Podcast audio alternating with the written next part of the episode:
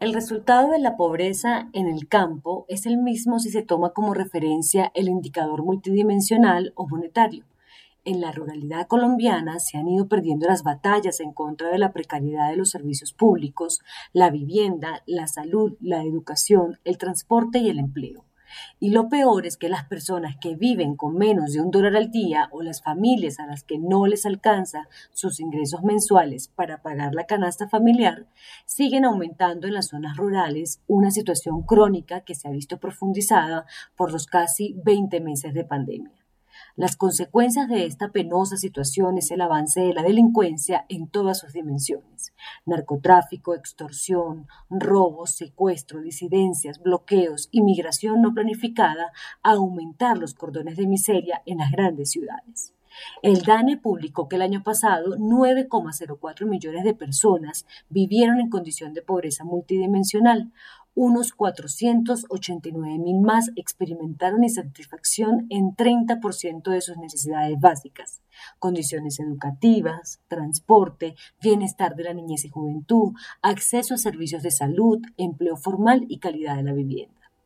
La incidencia de este tipo de pobreza aumentó 0,6 puntos porcentuales, pues pasó de ser 17,5% en 2019 a 18,1% el año pasado una asignatura que sigue pendiente y que en el campo no parece tener doliente, pues los alcaldes y gobernadores no hacen un seguimiento efectivo ni le ponen indicadores a la evolución de la pobreza en sus regiones, tarea que se les deja a las políticas públicas lejanas, que casi nunca llegan a todos los rincones de los 1.103 municipios colombianos. La lucha contra la pobreza sigue siendo una tarea o una función de entes nacionales que no ha logrado articular todos los intereses para poder, poder disminuirla de manera notable, tal como ha sucedido en países similares el Pacífico y todo el surexcedente colombiano, foco de violencia y narcotráfico, es la región que experimenta un mayor porcentaje de pobreza multidimensional con 30,9%, seguida por el Caribe con 28,7%,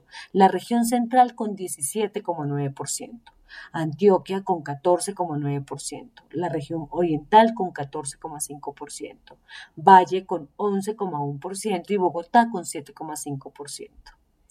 Es un hecho que la pobreza multidimensional es tres veces más pronunciada en las zonas rurales que en la urbana, pues mientras que en las cabeceras municipales la tasa es de 12,5%, en los centros poblados y rurales dispersos la tasa fue de 37,1%.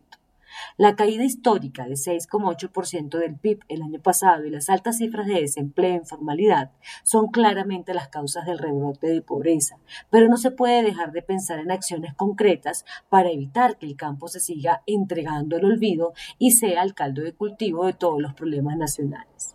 Hay que atender este tema de manera prioritaria. El porcentaje de personas clasificadas como pobres monetarias respecto al total de la población nacional es de 42,5%, un aumento de 6,8 puntos porcentuales frente a la cifra de 2019, que fue 35,7%. Más de 3,6 millones de personas ingresaron a la situación de pobreza monetaria, pues en 2019 la cifra era de 17,4 millones y en 2020 la cifra pasó a 21,02 millones de personas. El gran problema es que casi todos los pobres no están siendo atendidos por vivir en zonas rurales que no tienen presencia del Estado.